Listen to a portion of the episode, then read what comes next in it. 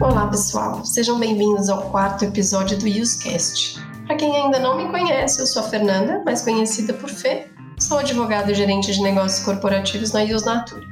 No episódio de hoje, vamos falar sobre assinatura e guarda eletrônica de documentos de saúde e segurança ocupacional.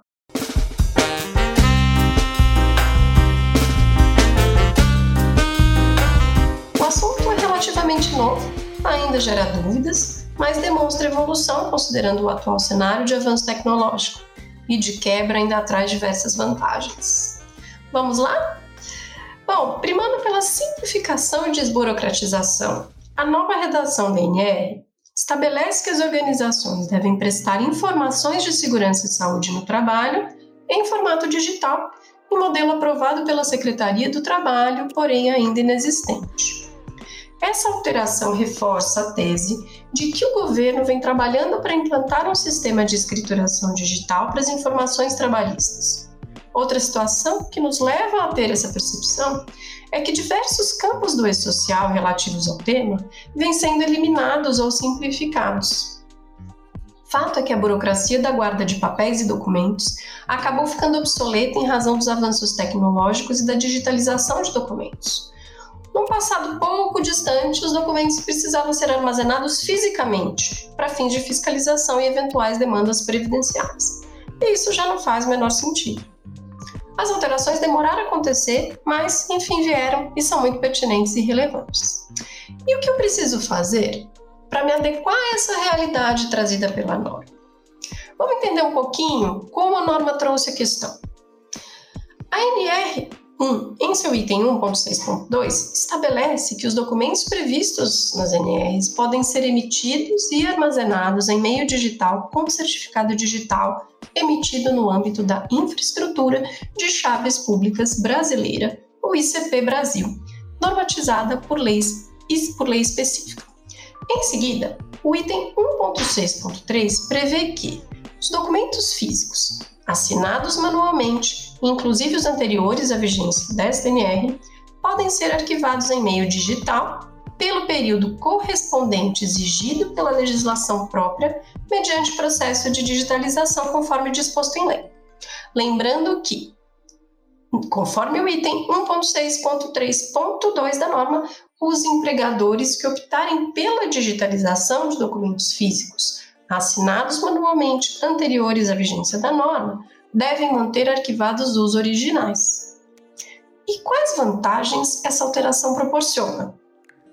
Algumas das vantagens são legitimidade e agilidade na administração dos processos de gestão de SST, redução de custos, otimização de espaço físico das organizações, facilidade no processo de verificação dos documentos pela fiscalização do trabalho além de garantia da segurança da informação, e, por fim, combate às fraudes referentes a assinaturas retroativas de documentos que sequer existiam. Mas não podemos esquecer que, para que isso seja possível, é necessário um certificado digital. E o que é certificado digital?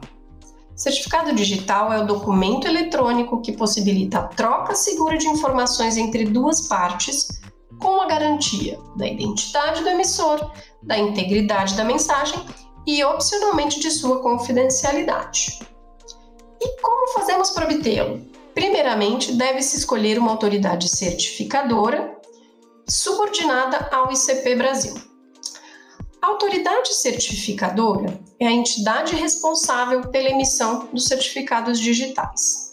E ICP Brasil é um serviço público criado em 2001 que monitora e regulamenta a emissão desses certificados aqui no Brasil. Uma vez escolhida a autoridade certificadora, deve-se seguir o fluxo que a empresa escolhida indicará em seus canais de comunicação, como site, contato telefônico, chat e atendimento presencial. Mas, via de regra, o processo de emissão de um certificado passa pelas seguintes etapas: solicitação do certificado via site da autoridade certificadora, validação presencial, emissão do certificado, instalação do certificado. E não esqueça de verificar se a autoridade certificadora pertence à ICP Brasil. As autoridades certificadoras ICP Brasil confiáveis estão listadas no site do Instituto Nacional de Tecnologia da Informação. Vale ressaltar que os documentos assinados com certificado digital possuem validade jurídica, que é fundamental para a digitalização de documentos de saúde e segurança do trabalho. Mas e quanto aos prazos para atendimento de tais obrigações? Como é que eles ficaram? A guarda e apresentação eletrônica dos documentos relacionados à saúde e segurança do trabalho que era inicialmente facultativa, passou a ser obrigatória a partir de 2021, nos termos da portaria do Ministério do Trabalho 211, de 11 de abril de 2029. E os prazos foram divididos da seguinte forma: microempresa e microempreendedor individual, 11 de abril de 2024. Empresas de pequeno porte, 11 de abril de 2022. E demais empresas, 11 de abril de 2021. Outro ponto importante que a norma traz é que o empregador deve assegurar acesso irrestrito da inspeção do trabalho a toda a documentação de saúde e segurança do trabalho, além do acesso dos trabalhadores aos documentos que têm que estar à sua disposição. Lembrando que o prazo para a guarda dos documentos permaneceu o mesmo, 20 anos. E para concluirmos, vamos repassar rapidinho pelo assunto do nosso podcast de hoje, que foi assinatura e guarda eletrônica de documentos de saúde e segurança ocupacional. Bom, os documentos podem ser emitidos e armazenados em meio digital com certificado digital. Os documentos físicos assinados manualmente, inclusive os anteriores à vigência DNR, podem ser arquivados em meio digital mediante processo de digitalização, mas nestes casos, os originais devem ser mantidos arquivados. Prazo para cumprimento? Iniciou em 11 de abril de 2021 e vai até 11 de abril de 2024, dependendo do pote da empresa.